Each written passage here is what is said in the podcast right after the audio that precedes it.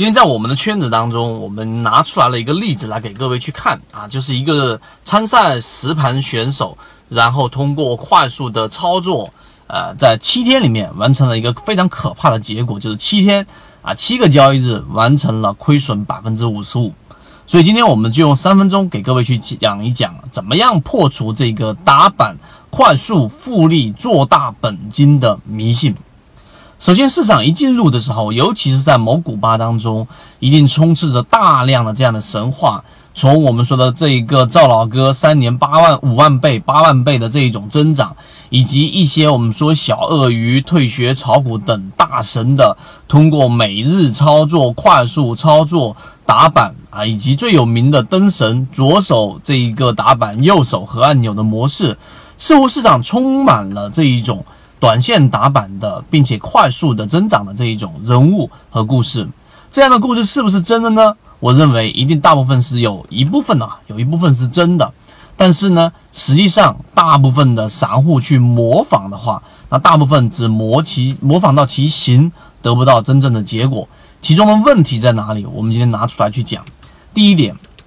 在真正去打板的过程当中，每一个人都有一套非常适合自己的盈利模式。在讲盈利模式的时候，尤其是打板盈利模式的时候，他会告诉你这样一个说法。这个说法大家听听看有没有漏洞？就是告诉你，对于打板的盈利模式，它不同于低吸。你低吸也好，你选股也好，你需要了解整个行业板块，了解这只个股的基本面，了解的技术分析，什么时候介入等等，太多了。那么对我打板来说的话呢，每一天涨停板就那么几十个，甚至有时候少的话呢，还会可能就二三十个、四五十个，多的话一百多个。那么我的标的如果再扣除掉我只做早上九点半到十点半之前这个时间的板，或者是做两点半到三点钟。啊，这半个小时的板，那么我的比例又会大幅的减少，所以我的标的很简单，我就是打板，然后第二天抢溢价，看一些简单的量能，这样我的方法很简单，所以我可以快速的复利，这是他第一个告诉我们的理由。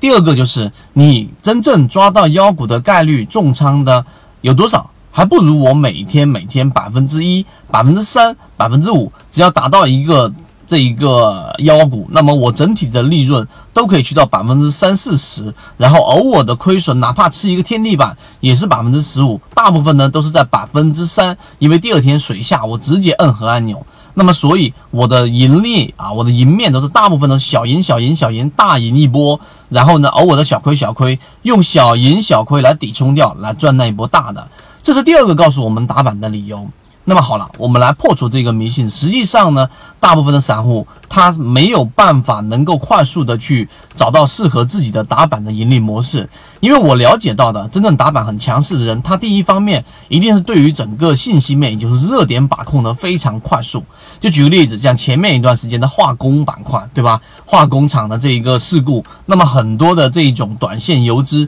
第二时间啊，然后今天一开盘。就全仓或者说重仓位去打那些呃最强势的那个我们所说的这种一字板的化工板块，那么第二天我就寻求溢价，然后就快速的出来。但大部分散户即使你打得进去，但是第二天。你还会抱着这一个幻想，可能就没办法出得来，那最终导致的亏损一定比你前面可能一个月的小盈利都要大得多。所以这里面存在着很多的问题，其中总结下来就是我们所说，一般散户没办法快速的找到打板的快速的盈利模式，也没那么多专注的时间去做这样的一个事情。再有一个就是，其实你。投入的时间去研究的东西越多，反而对于你打板来说还不是那么好。你应该成为我们说机械式的交易，所以打板的难度，我认为是远远远远的高于我们所说的低吸。因为你自己仔细去想一个，啊，我们的这个盈利是用时间成本来换的，也就是说，我们做低吸也好，做这个半路板也好。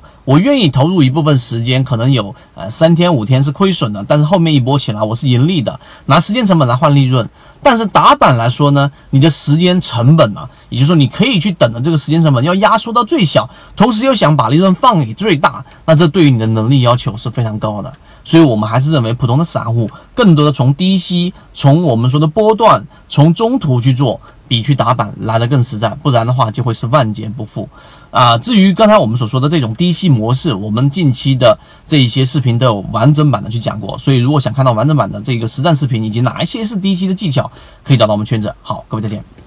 正版内容我们都是直接交付到船员手上的。查看我的专辑简介，直接了解获取的途径。好，今天我们就讲这么多，希望对你来说有所帮助，和你一起终身进化。